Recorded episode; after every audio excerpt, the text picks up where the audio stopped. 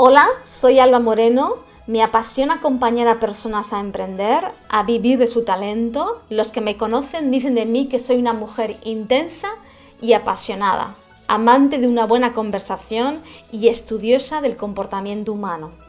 En este podcast, al cual te doy la bienvenida, vamos a charlar sobre lo que necesitamos para emprender y reinventarnos. Hablaremos de la parte del negocio y también de la parte más personal. Mi misión con este podcast y en mi vida profesional como mentora es que crees un negocio rentable y coherente con tu estilo de vida. Si quieres conocer todo lo que podemos hacer por ti, entra en centroesencial.com. Sube el volumen que empezamos.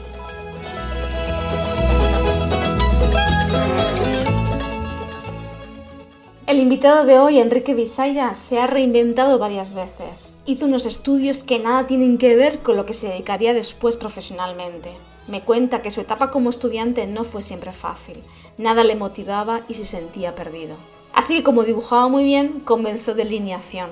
Trabajó en varios estudios de arquitectura y como culo inquieto que es, ya proponía nuevas ideas. Más tarde descubrió que a esto se le denomina intraemprendimiento. Compatibilizaba su trabajo con un voluntariado de la entidad social Intereuropa que ayudó también a fundar. A raíz de ese voluntariado entra a trabajar como educador y coordinador del área de empleo. Durante ocho años, con mucho éxito, ayuda a que jóvenes con discapacidad intelectual encuentren un empleo en grandes empresas. De este gran trabajo que conlleva una implicación personal y un gran desgaste emocional, le hace comenzar a buscar herramientas para saber gestionar todo lo que le estaba pasando. En esta búsqueda se encuentra con la programación neurolingüística que le ayuda a entender cómo funciona su mente y la de los demás. Además, comienza a formarse en coaching y en el mundo del yoga. En esta formación, bendita formación, comienza a darse cuenta que a él lo que realmente le apasiona es acompañar a personas, líderes y equipos a la excelencia. La excelencia, me cuenta Enrique, que es sacar nuestra mejor versión en cualquier momento. Me encanta esta definición. Enrique es cofundador del Centro Lo Esencial y es un lujazo tenerle muy cerca en este gran proyecto. En este segundo episodio vamos a charlar sobre lo que nos limita, lo que nos bloquea para llegar a esa excelencia. No te lo cuentan en los másteres de emprendimiento ni en los cursos enlatados para emprender, pero son esenciales conocerlos para que el éxito de tu reinvención y emprendimiento se produzca. Hoy hablamos del papel crucial que juegan las creencias y los miedos. Escucha el podcast hasta el final porque va con sorpresa incluida. Empezamos.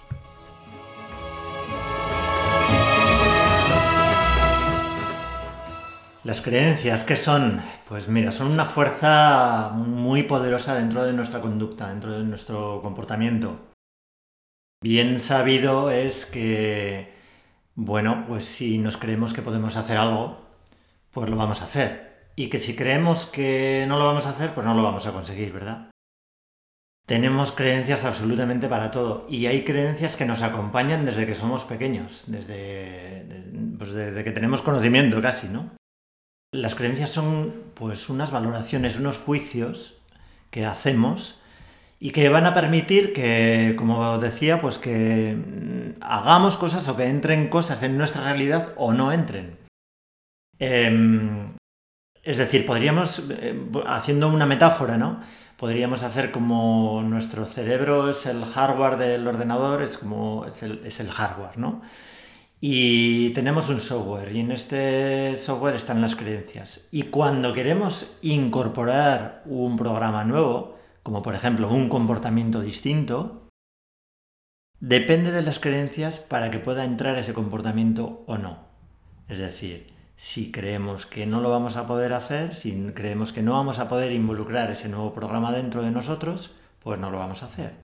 Son algo, pues como decía al principio, importantísimo, ¿no? Son como esos interruptores que van a decir o sí o no wow, o sí o no, ¿no? O puedo o no puedo. o sea, que van a ser como una especie de, barrera, ¿no?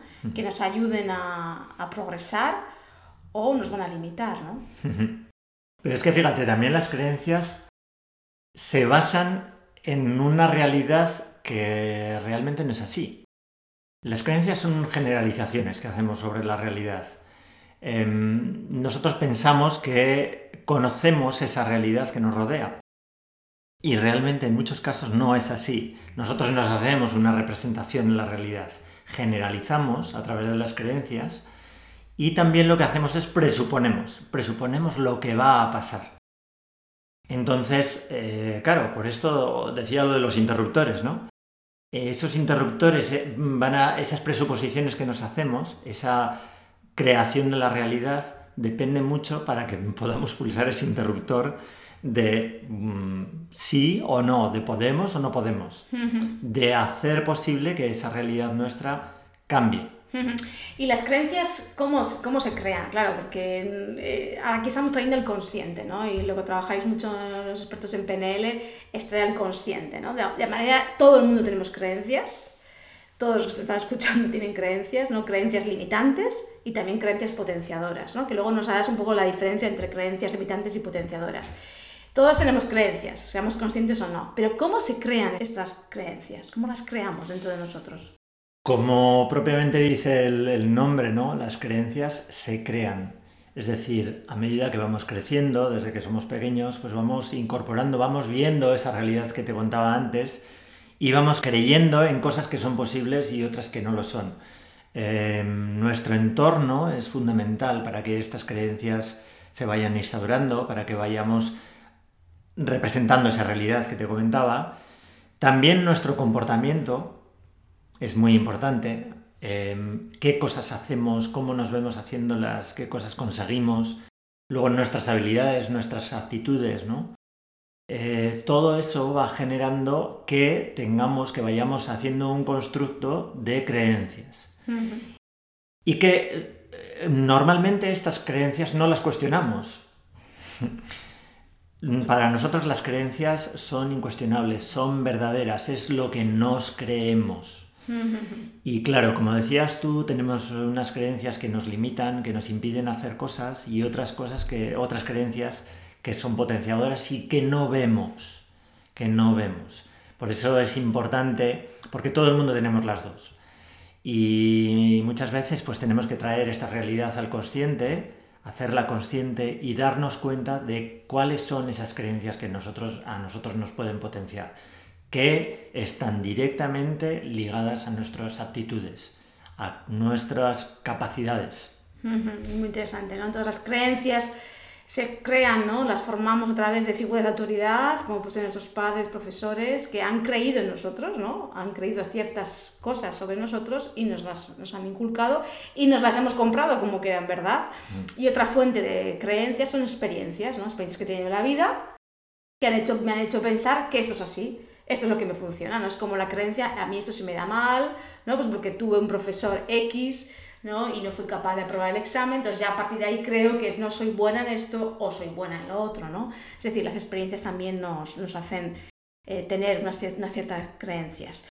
Y claro, cuando emprendemos, esto va a ser básico, ¿no? Va a ser fundamental. Si yo creo que voy a poder vender, ¿no? Si yo creo que voy a poder vivir de lo que, de lo que de mi talento, ¿no? Si yo creo en mí, claro, hará que mi negocio vaya hacia adelante, ¿no? Y si no creo, pues claro, habrá eh, más obstáculos o más impedimentos. Pero ¿cómo puedo cambiar una creencia? ¿Se pueden cambiar las creencias? Las creencias se pueden cambiar porque de la misma manera que se crean, se pueden volver a recrear, se pueden, se pueden volver a formar. Em, es importante señalar también que toda creencia está relacionada con el futuro. Eh, y este futuro, esta creencia, está ligada, como te decía antes, con nuestras actitudes y con nuestras conductas. De alguna manera, ¿esto qué nos viene a decir? Pues que si cambiamos nuestras actitudes, si cambiamos nuestras conductas, pues podemos influir a nuestras creencias. No al revés. Es decir, nuestra creencia no se va a cambiar mm, porque alguien nos diga que la realidad es de otra manera. Es decir, simplemente con palabras las creencias no se van a cambiar. Las creencias... Eh, hay, un relato, por ejemplo, ¿no? De un señor que se creía un cadáver. Y bueno, pues este señor se sentó, eh, no quería comer, no quería andar, no quería caminar. Y al final pues decidió ir al psiquiatra. Y cuando llegó al psiquiatra, pues el, psiquiatra pues le decía cosas para cambiar la creencia y su, su creencia no cambiaba. Hasta que ya decidió mostrarle, preguntarle si él creía que los cadáveres sangraban. Y este hombre, el paciente, dijo que no, los cadáveres no sangran porque sus funciones vitales pues se han paralizado, ¿no? El psiquiatra le dijo, vale, pues entonces podemos hacer un experimento. Le dijo el paciente, pues sí. Vale, pues voy a coger una aguja y te voy a pinchar en el dedo. Vale, perfecto. Entonces el psiquiatra cogió la aguja, le pinchó en el dedo y salió sangre. Eh, claro, si los cadáveres no sangraban, no podría salir sangre. Este señor, el paciente, lo que dijo es, caramba, es la primera vez que veo que un cadáver sangra. ¿Qué nos viene a decir este relato? Que por mucho que le digamos a una persona, si esta persona tiene muy afianzada esa creencia, no va a pensar que eso se puede cambiar así. De alguna manera lo que tendría que hacer es empezar a cambiar qué comportamientos en su vida, qué aptitudes tendría que poner en marcha para modificar esa creencia que él tenía de que era un cadáver. Es decir, simplemente porque se lo dijera a su psiquiatra no iba a cambiar, ¿no? Entonces, mm, de alguna manera esto nos viene a decir que, eh, pues esto, tenemos que empezar a tener unas aptitudes distintas, poner unas habilidades distintas en marcha, poner unos comportamientos diferentes. Obviamente esto se tiene que hacer con un proceso. Ahora mismo estamos en, este podcast y, y lo estamos haciendo de una manera simplificada. A la primera pregunta es, ¿se pueden cambiar las creencias? Sí, lo que tenemos que hacer es ver dónde están arraigadas esas creencias. A veces están muy arraigadas también en nuestro inconsciente. Nuestro inconsciente está muy activo en nuestra realidad, en nuestro día a día. Nos dejamos y eh, pues actuamos de acuerdo a nuestro inconsciente y también hay que acceder a ese inconsciente para saber cómo poder modificarlo. ¿no? Hay algunas creencias que se cambian más rápido y otras más lento. Pero la respuesta es que sí, se pueden cambiar teniendo en cuenta esos niveles previos. Claro, aquí en, las creencias ¿no? es, es más importante y vital y crucial el entorno. ¿No? Nuestro entorno, si yo tengo unos padres que no confían en mí, ¿no? que siempre me han dicho eres muy malo en esto, y de repente yo propongo en casa, comento a mis padres que voy a emprender, quizás el apoyo ¿no? o lo que vayan a decir de mí no va a ser bueno. ¿no? El contexto a mí me parece crucial. Yo vengo de un barrio muy obrero de, de Bilbao y, y, siempre lo vi. ¿no? Dije, uff, a mí este contexto me, me, constriñe, a mí este contexto me limita. Siempre he creído que los contextos, ¿no? es, es el entorno, nos apoyan, nos potencian o nos disminuyen. ¿no? Y, claro, entiendo que para un emprendedor o alguien que se quiere reinventar, tendrá también que rodearse de un entorno que le ayude a creer en él, ¿no? ¿Cuánto juega? Bueno, ya he comentado, ¿no? Que juega mucho en, entorno, el entorno juega un papel fundamental en nuestras creencias. Además del entorno, si quieres apuntar algo más de entorno, ¿qué más cosas, aparte del comportamiento, de las actitudes, jugarían en, torno a las creencias? Sí, el entorno, como bien dices, es muy importante. Eh, de hecho, también hay estudios de eh, profesores que han creído en los alumnos y, y profesores que no, y de hecho, y, según estas creencias o no creencias en los alumnos, por parte del profesor, los resultados de los alumnos han sido diferentes. Es decir, el entorno también afecta, ¿no? Cómo nos relacionamos con él y cómo se relaciona este entorno con nosotros. Algunas veces tenemos que salir de determinados entornos para que esas creencias no nos afecten, ¿vale? Em, pero obviamente hay, otra cosa que es muy importante también para el cambio de creencias o para este papel de las creencias, que son las expectativas. Y fíjate en esto del papel de las expectativas, em, por ejemplo, hay, estudios hechos con los placebos, porque una del, algo muy curioso en las creencias y que todo el mundo conocemos son los placebos.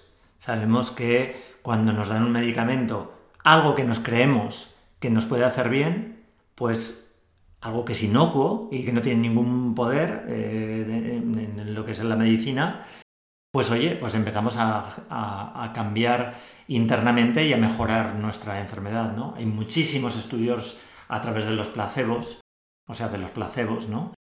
Y, pero fíjate, hay, hay un estudio que a mí me pareció muy interesante que se hizo respecto a los placebos con gente que no era creyente a los placebos.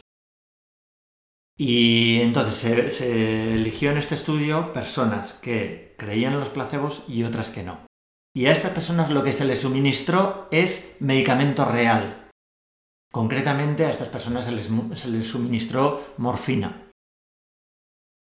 Los resultados después de darles a estos pacientes que tenían dolor la morfina fue en un 95% de los casos de las personas que creían los placebos, la morfina fue eficiente. En cambio, las personas que no eran eh, creyentes en los placebos, la morfina les hizo una eficiencia de un 45%. ¿Qué nos quiere decir esto? Que ahí juega un papel importante las expectativas. ¿Cuáles son nuestras expectativas? Por eso decía que las creencias están muy ligadas al futuro cuáles son las expectativas que yo tengo respecto a lo que yo voy a hacer, a lo que yo quiero conseguir. Si yo estoy emprendiendo y tengo unas expectativas de me hago una imagen, me hago una, representación de la realidad y obedezco y soy fiel a esa expectativa que yo me estoy haciendo, los comportamientos que yo voy a poner en marcha van a ser más eficientes que otras personas que no tengan esas expectativas tan en cuenta. ¿Me explico? Aquí entramos, estamos metiendo otro concepto, otro filtro que es súper importante también, que tenemos todo el mundo, que son nuestras expectativas. ¿Cuáles son las expectativas que nos generamos a la hora de emprender, a la hora de ponernos delante de un nuevo proyecto? Vale, entonces como resumen, un determinado, unas determinadas creencias nos darán un resultado y un cambio de creencias nos dará un resultado distinto. Sin duda, y como resumen yo diría también que pensemos, que creamos que las creencias se pueden modificar, porque muchas veces eh, entramos en este bucle de sí, tengo esta creencia, pero me va a resultar muy difícil modificarlo. Bueno, mm, yo sí quisiera dejar el mensaje, también por experiencia propia, de que hay determinadas eh, creencias mías que he modificado. ¿Cómo? Pues accediendo a esos comportamientos, esas aptitudes, a ese inconsciente, y bueno, y viendo cuáles son esas expectativas que yo quiero conseguir. ¿no? Lo que está claro el mensaje es que cada, diríamos, etapa de nuestro negocio, ¿no? de nuestro emprendimiento, de nuestra reinvención, va a pedir que revisemos nuestras creencias. Y yo lo, lo he visto en todos mis años que llevo emprendiendo, cómo he tenido que superar y vencer ciertas creencias que me limitaban para escalar al siguiente nivel mi negocio cada negocio, cada fase de nuestro negocio va a requerir constantemente una revisión de creencias y como no lo hagamos, seguramente que nuestro negocio se estanque con riesgo de que desaparezca. Sí, seguramente, seguramente pues eh, es así, es como dices, ¿no? Em, con el día a día, como somos cambios, pues la vida nos va a traer nuevas, nuevos retos y en esos retos van a salir creencias que posiblemente venían desde muy atrás y que nos están dando la posibilidad de mejorar, de evolucionar o no. Eso es, o sea, que diríamos que revisar las creencias y cambiarlas por otras que nos potencien es evolucionar. Enrique, otro de los grandes temas cuando emprendemos o cuando nos reinventamos son los miedos, ¿no? Hay muchas personas que cuando, bueno, me presento, ¿no? Es invento de negocios, ¡ay, qué interesante tal y cual! Yo tengo varias ideas de emprendimiento, me dicen, pero me da pereza. ¿no? Detrás a veces de esa pereza yo detecto un miedo, ¿no? Y vamos a hablar de los miedos porque aquí están, aquí están, aquí están presentes, ¿no? Y es verdad que muchas veces el emprendedor, cuando emprendemos, nos dejamos llevar por algo muy fuerte que es la pasión, ¿no? Pero es verdad que aparecen los miedos. Y hay un miedo eh, muy fuerte, vamos a hablar de los diferentes miedos, pero hay un miedo que es el famoso síndrome del impostor, que de alguna manera lo hemos sufrido todos y las que los estudios dicen que un gran porcentaje lo sufre. ¿Qué es el síndrome del impostor? ¿Cómo sabemos que podemos tener este síndrome? ¿Qué es? Bueno, aquí introducimos algo también que nos daría mucho tiempo para hablar, ¿no? Porque, bueno, eh, para el síndrome, en el síndrome del impostor también juegan un papel muy importante las creencias. Porque nos vamos creyendo cosas eh, a lo largo de nuestra vida o cuando empezamos un proyecto emprendedor eh, y esas creencias si no las revisamos pues nos pueden generar una identificación con algo que pues eh, le llamamos el síndrome del impostor. ¿no? Nos creemos que somos impostores, que estamos, pues por ejemplo, eh, queremos eh, dedicarnos a ser coach y cuando llevamos pues un tiempo comenzando con el trabajo, pues de repente empezamos a pensar que somos unos impostores y que estamos no estamos lo suficientemente preparados para ser coaches, ¿no? Entonces, pues nos empiezan a salir fantasmas, nos empiezan a salir creencias y nos empiezan, empezamos a conectar con la emoción que dices tú, que una de ellas, que es el miedo, ¿no? Y nos salen, pues, pues varios miedos, ¿no? Eh, uno de ellos, uno de los que nos puede salir es el fracaso. Es que si me pongo ahora yo a ser coach y me sale mal, o si me pongo a vender mm, anillos y me sale mal, o si me pongo a vender mis productos como eh, diseñador y me sale mal. Entonces, este miedo al fracaso, a que no pueda conseguir esas expectativas que decía antes, que igual yo pensaba, ¿no?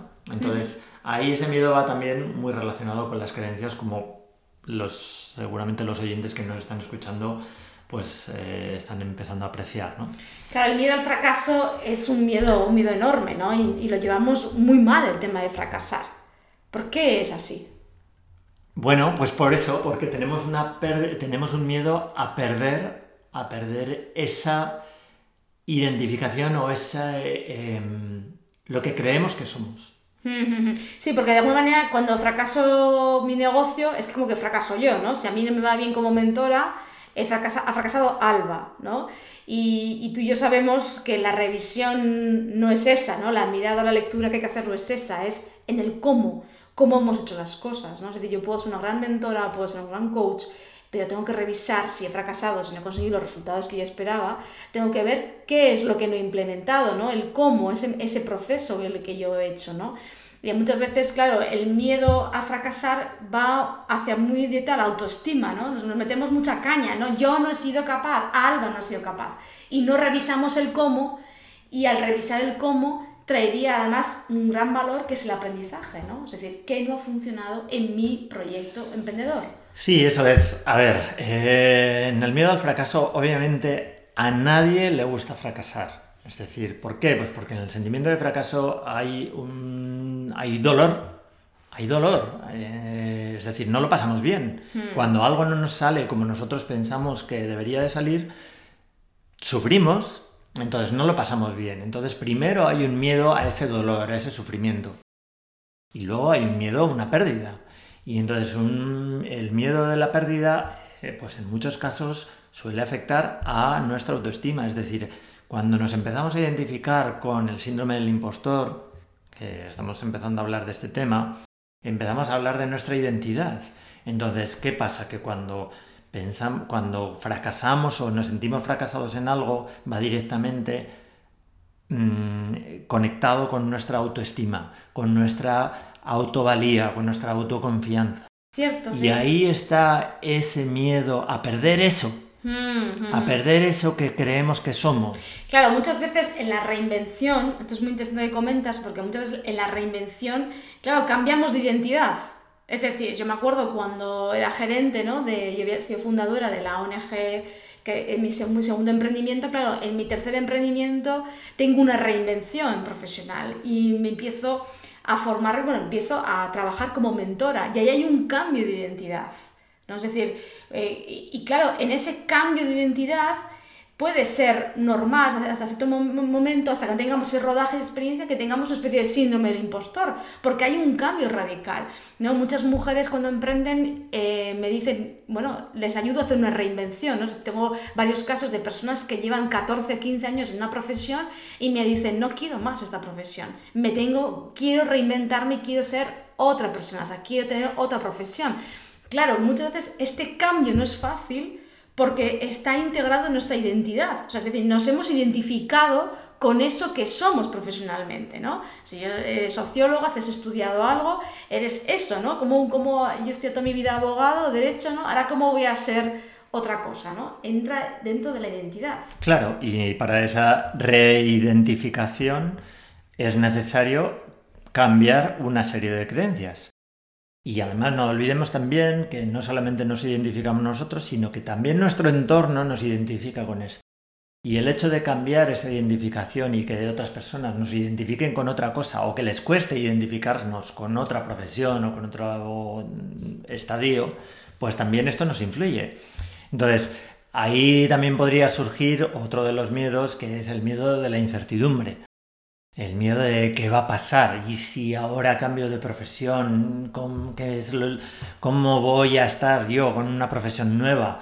qué tal me voy a manejar, cómo me van a ver los demás, me irá bien, no me irá bien, este, el miedo a lo que pase, ¿no?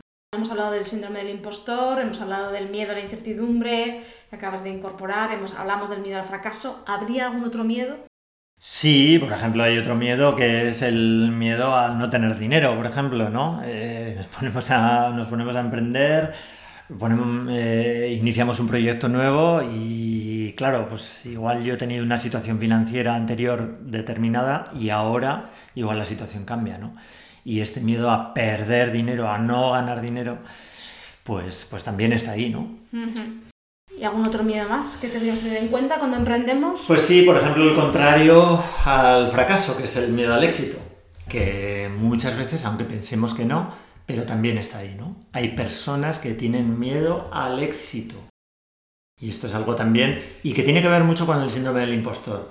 Una persona cuando sufre del miedo del impostor, el miedo al éxito en muchos casos está muy presente. Es decir, cómo salgo a la luz, em, cómo se me reconoce de una manera distinta, cómo me manejo yo, por ejemplo, cuando, cuando empiezo a tener éxito, cómo me manejo en esta situación nueva en una persona, imaginemos que una persona pues eh, ha tenido un éxito en un campo, que es lo que hablábamos antes, ¿no? Eh, identificado con un campo y ahora está teniendo éxito en otro campo. Ahí hay una zona de disconfort. Pero también es que en el miedo al éxito lo que hay es un miedo a ¿y si consigo ese éxito y después lo pierdo en poco tiempo? Mm, la pérdida, ¿no? Sí, este miedo de considerar el éxito como voy a subir y claro, si subo mucho, la caída va a ser mucho, más, mucho más dura, ¿no? Que no necesariamente tiene que ser así. Es decir, ahí estamos otra vez presuponiendo y volviendo a entrar quizás en unas creencias que tenemos instauradas que, volvía, que, estaría bien volver a revisar. Porque estamos presuponiendo una realidad que no tiene por qué suceder. ¿vale? Entonces, eh, muchas veces cuando pensamos en ese éxito es uf, me da miedo eh, tener o llegar a tener muchos clientes porque claro, luego cómo los sostengo. Y si pierdo eh, muchos clientes después de haber conseguido, si, si los pierdo, ¿no? Este tipo de cosas, pues que a veces resulta un poquito enrevesado, ¿no? Eh, de, entender y de tener nuestra, O puedes pensar que, que, vas a perder lo que has conseguido, ¿no? tú, como digamos que salir, al final el éxito puede ser también una salida de confort, ¿no? O sea, decías tú el área, el área conocida un área desconocida, ¿no? Ampliar esta área, esta área desconocida, ¿no?